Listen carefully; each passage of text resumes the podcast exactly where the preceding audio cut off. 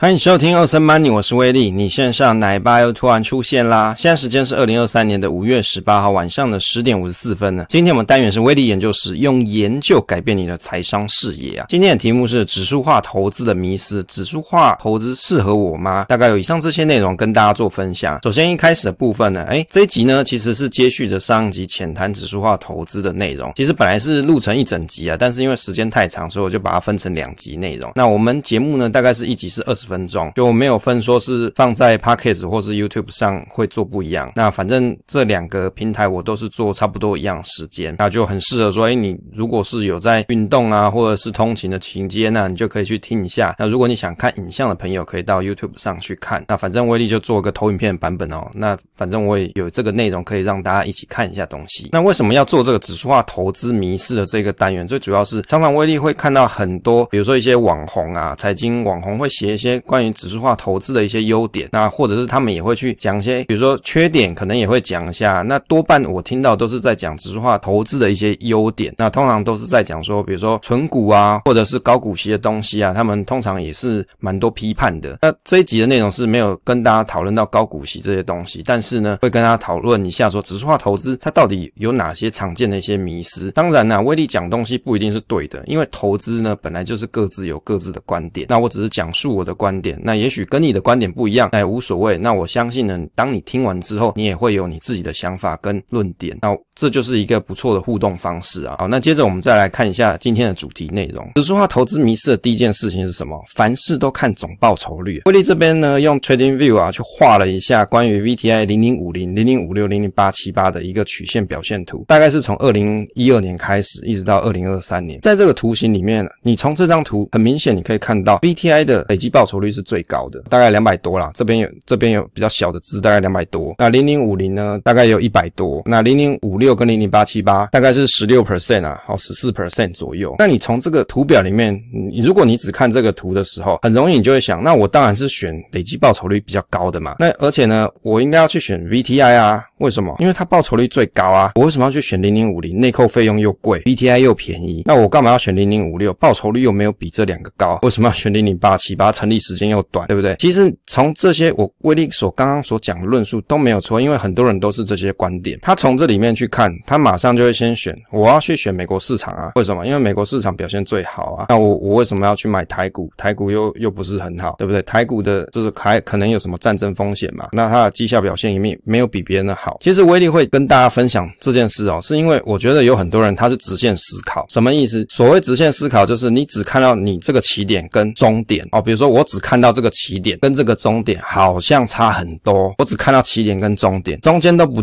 不看到了，中间都忽略掉了。为什么？我从这个角度，我就可以跟大家分享。第一个啊，比如说你选 VTI 好了，跟零零五零好了，你持有 VTI 的朋友啊，第一件事，你要么就是美股券商，要不然你就是付委托去买。那这两个方式会有什么问题点？第一个，你是你必须要持有美金嘛，你就会有什么汇率风险。那有些人他是为了存退休金，他不希望他的投资到最后的结果还会因为有个未未知的汇率变数而发生影响。你不晓得未来的二十年、三十年后汇率的变化会是怎么样。不晓得，有的人他不希望有这样子的干扰，那他可能就会选什么零零五零嘛。那他在这个时间点，他看的就不是叫做绩效表现的变化，他看的是我持有的是台币资产。但是有些人呢，他可能是住在美国的，或是他具有美国籍身份，他去买美股的券商。买 VTI 或是买 VT 都可以，他没有问题啊。他退休可以去美国生活，他是美国人嘛。那他买 VTI 跟零零五零来说，对他来说买 VTI 是比较好的，对不对？那有的人呢，是他也不想要持有美国的资产，那他也不想用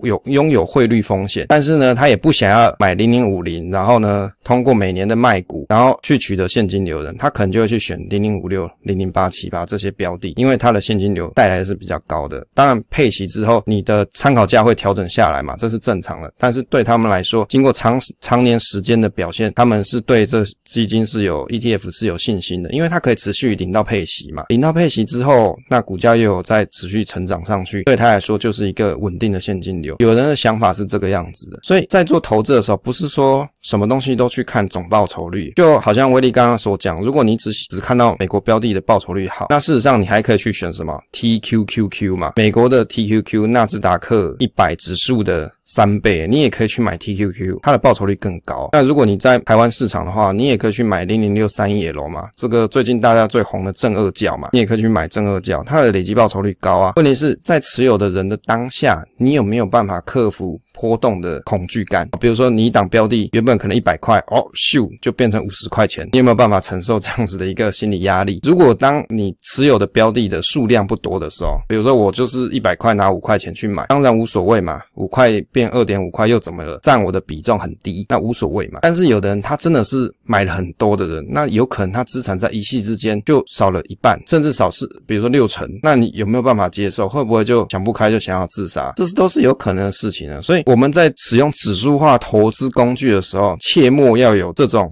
凡事只看总报酬率的这种单线思考。你要去思考怎样子的运用对你最好，因为你自己的身份，比如说你是台湾人，或者是你具有美国国籍，或者是你要届龄退休，你还没有要退休，你是年轻人，每个人的状况百百种，你要去用你自己的角度去思考哪一种。最合适你，最让你可以长期的投资下去。我们投资第一件事，你要先想怎么样子不要输哦，最后才是想怎么赢啊。你要在一开始的时候，你就先想好我的路线应该怎么走，才不会到后面觉得说，哎，我怎么做这么久，好像都没有一个回报。那在去年的时候，去年大跌的那个时期点呢，我们有一个朋友就在群上问大家说，哦，他买了零零五零或零六二零八，啊发现说，哎，这个跌的状况啊，好像让他没办法接受。他买了好一阵子，怎么都还是负的。他就问大家说，哎，这东西。是不是该买的，是不是不该买啊？其实这个答案就只能问失主你自己啊。你买了一档跟市场相关的这种 ETF 的时候，你就要想到，当市场的表现很差的时候，你可以愿意承受这样子的一个风险，那这才是你去持有这档标的应该要勇于承担的责任啊，跟风险嘛。你必须要有这个意识，你才去买嘛。那你就要预期说，我要持有好一阵子，等到市场它的周周期回升之后，我才会看得到一个不错的报酬。这才是你要去投资指数化市场的时候，用指数化工具投资整个大盘市场的时候，应该要有的想法，而不是说哦，我就赔钱了，我就觉得负的，我应该是要赚价差之类的。那我是不是现在应该要卖掉，因为它表现不好？那我是不是应该改去买高股息 ETF？那我觉得就是你在投资的时候，你根本没有思考好到底你在投资什么东西。第二点要跟大家讨论就是指数化投资的迷失二啊，是不是我应该追求无穷的分散啊？刚刚我们有提到一点，投资是什么？去投资在你认为你看好的未来，把你的钱付诸在上面嘛。可是有的很多人呢、他在做指数化投资工具的时候，他有一个很大的迷失，就是在于我要去追求无穷的分散。为什么？零零五零不够好，所以我要去买可以涵盖全市场 ETF 啊、比如说像现在比较看得到可以涵盖到比较多的成分股，例如说像是永丰台湾加权，大概有两百档成分股。那甚至有些人会想说，那我是不是可以再找寻更大的范围呢？那有的人会觉得我买 VT 不够好啊，因为 VT 它偏重什么？美国市场嘛，其他的市场它的占比可能不是我理想的，那我可能要再把它切切更多。也许全世界市场我可以把它统分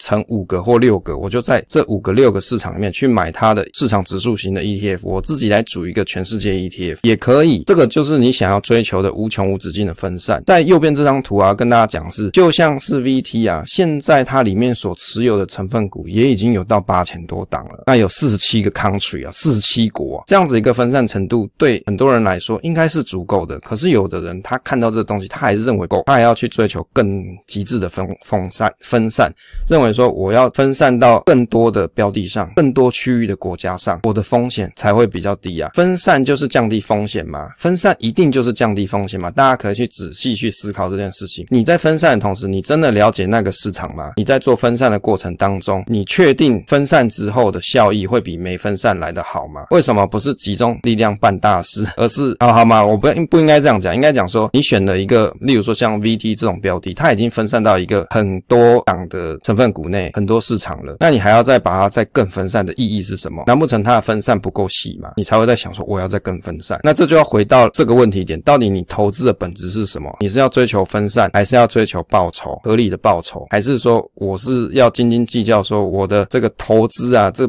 这内容物啊，我一定要很细很细，我要可以分到全世界去，然后标的最好是有上百上百档公司这样这样子，或者上万档公司这样，你才会满足。那我觉得追求无穷的分散的这种想法，其实是一个很奇怪的事情，因为当你在看好某一个东西的时候，原则上你是已经有定见的，你是有想法的，而不是我是以分散的角度来去看待我的投资内容，应该是要以我想投资的东西有没有符合我的希望。那我针对这个标的，我去彻底的了解它，我也了解说他在投资的这些标的内容是不是我知道的。那这样子应该就足以啊，不应该吹毛求疵去找到无穷无止境的分散。这是一个小小想法给大家做 share。那你也可以去用你的思考跟观点来想一下这个问题。再就是在于说指数化投资的迷失三啊，指数化投资它到底是不是无脑买啊？在这里呢，也是在我们电子书里面内容啊截录一段啊，像这个 SPY 的线图啊，有些投资人他可能在不同时间区段买的时候，你会发现报酬不一样。那例如说，像你在六十五岁退休的时候，假设是在两千年的时候哦，你可能在早年，比如说在两千年的时候，那到后面呢，二零零五年的时候啊，像以 SPY 来说，它已经跌到低点的八十块钱，那你可能会面临到你退休的时候，跟你想要的投资报酬率不一样啊，因为你在很早期的时候投资嘛，可是你可能会发现说，投资好多年，看起来好像又是一场空，这是有可能的事情。另外，有的人很也是直线思考，认为说指数化投资市场就是真谛。问题是哦，如果你今天你是日本人的话，你投资日经指数这个标的的话，你会不会发现说，你怎么投资好像这个信心越来越小，越来越不够？投资指数化工具啊，投资市场大盘，不代表说投资市场大盘就是一定赚钱哦，这个是不是一个等号的？也就是首先你在投资市场指数或是大盘这件事的时候，你是要对这个市场是有信心的，你认为这个市场未来是有机会在发展的。那当然，就威力刚才所跟大家分享，我没有办法预预想到二十年后或是三十年后世界经济状况到底会怎么样，我也不敢讲说一定是会涨的，这这种事情没办法去想。但是就现况角度来说，那以现况角度来说，还是以美国市场或是像现在台湾的这些半导体市场，我认为还是很 OK 的，所以我还是愿意投资下去。这就是我投资的理由跟原因，而不是因为我要投资市场指数，所以我就去买零零五零。不是，这个想法是不一样的，是因为你先看好了这个市场，你认为这个市场是有发展的，于是你利用指数化的工具来达到你的目的，而不是因为我要用指数化投资去投资市场指数，所以我就可以一定赚钱。这个论点是不一样的。那有很多人你在在想思思考的时候啊，我建议是可以再 think twice 啊，可以再去多想一点。那后在后面呢，跟大家总结一下指数化投资的一些迷思啊。前三点刚才讲过了，第四点是提到说退休再考虑卖股容不容易啊？这件事情威力是觉得没有那么容易。有很多，比如说你去看一些财经杂志或者是网络的新闻啊，都会跟你讲说四趴提领率哦。例如说你去买美国的 VTI 或是 V E T，到你退休之期的时候，你来做四趴提领率，那就每年你可能从标的里面你的成分股内你就卖四 percent 换取你的生活费之类的。这件事情容易吗？好执行吗？其实就威力的角度来说不容易。为什么？因为大家所提啊，我们常常会在讲说，指数化投资就是不要去择时，不要去选择标的。但是在你卖股的时候，你需不需要择时？还是我就不管？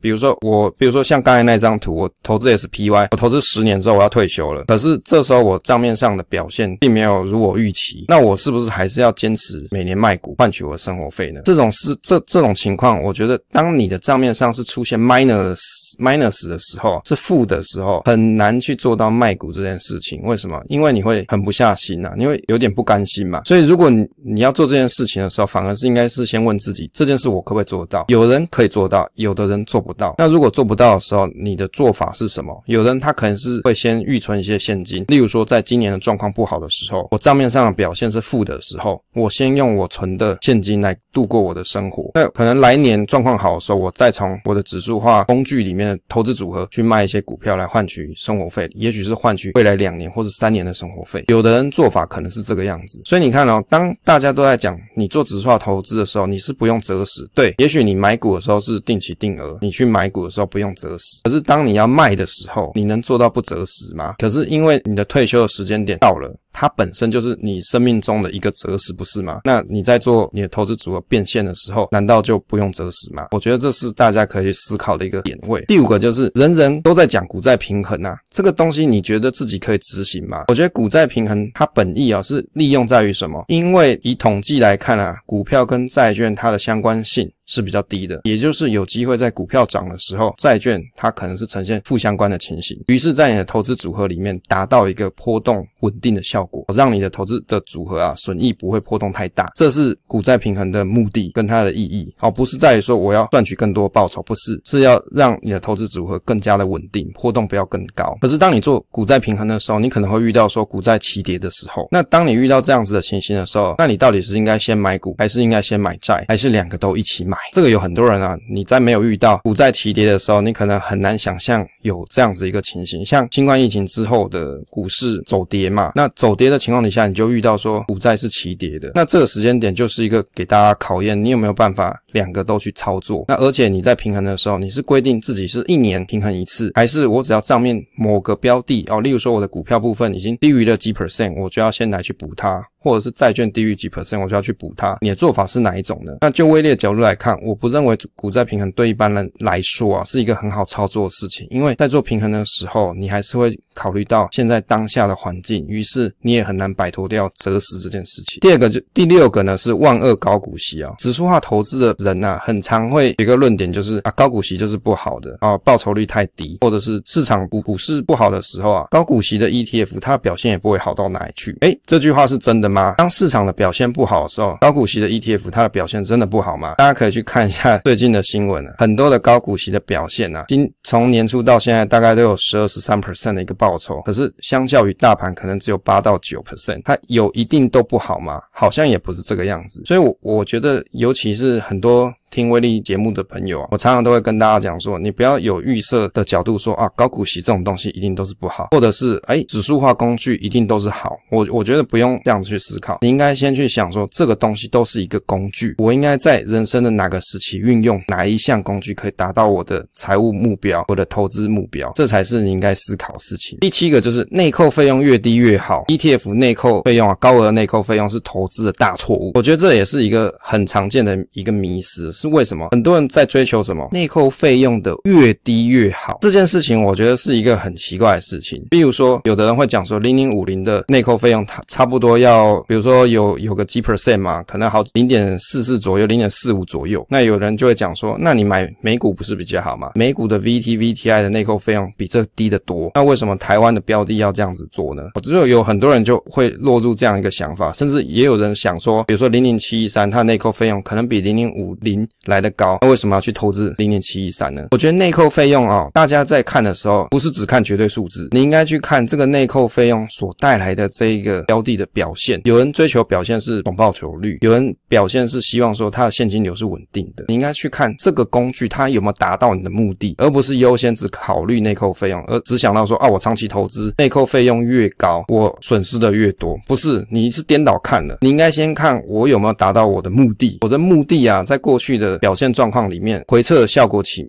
看起来，它是不是有达成这样子的一个表现？其次，我才去考虑内扣费用。如果当目标都没有达到的时候，我去考虑内扣费用做什么？如果这一档标的我看的是它是报酬率，当它的报酬率是很好的时候，也许它累计报酬率三年过去三年或是五年。它涨了二十 percent、三十 percent，它内扣费用，比如说一 percent，那又怎么样了？对不对？那又怎么样了？它是远高于了你你的内扣费用嘛？所以你在做投资的时候，首先不是考虑内扣费用，而是在考虑这一档标的啊，是不是符合你自己的投资策略跟方式，有没有机会达到你的投资目的，这才是重点了。第八个是第八点，就是我只投资美股 ETF 就好，我何须买台股？我觉得这是也是一个很常见大家的迷思哦。为什么呢？有的人就会想说，我就买美股就好啦，我投资台股。做什么？美股的内扣费用又低，而且它的市场又大，绩效表现也比台股好，那我就去买美股就好了。用这个论点角度去想没有错。那关键点还是在于说，你买台股是在于说，你可能有需要在退休的时候，你需要台币的资产，你需要用台币的资产来变现，那所以你会。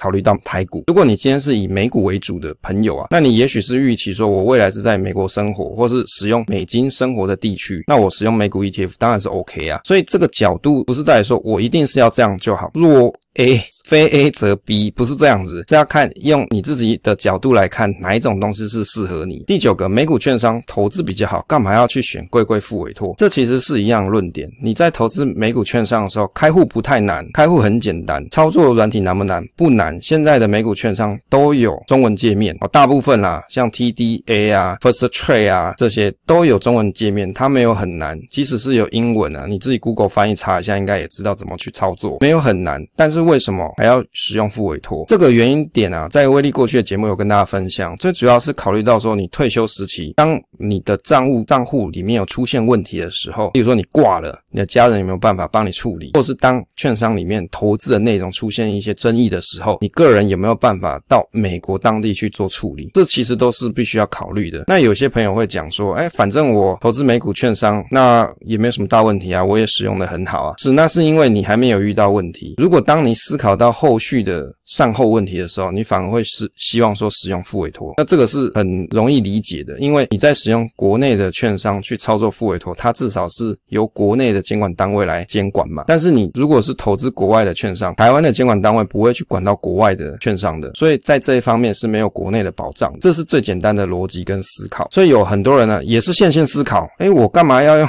贵贵副委托？钱比较贵，不是？你又是线性思考了哦，线性思考又来了。外面的复委托贵啊，美股券商便宜，所以它这个手续费有的都是零嘛，我干嘛不用这个？你要去想到后面你有没有办法处理？如果你是可以处理的，当然你使用美股券商是 OK 的。搞不好你本身就是有绿卡，你就是美国人，你有亲戚在美国，你就住美国，或者是你常常会去美国。那你有遇到问题的时候，当然你直接去找美股券商去处理就好了，也不是什么大问题。那语言能力也没有问题的话，当然 OK 啊。那如果你是道道地地的台湾人，也没有去过美国，也不想以后为了事情跑美国一趟，那你当然是使用复委托啊。我想这个就是一个最简单的答案了。以上呢就是这一次跟大家闲聊的指数化投资迷思啊。我希望有很多东西，也许威力讲的不一定合你的口味，也许你也觉得威力讲的是错的，这也没有问题，因为投资它本来就是一个哲学问题，而不是完全性的科学问题啊。那这是以上就是威力的想法，也希望跟大家做交流。如果你有任何意见跟想法，那也希望可以跟威力做一些讨论分享，总是单纯快乐。期待下一次再见。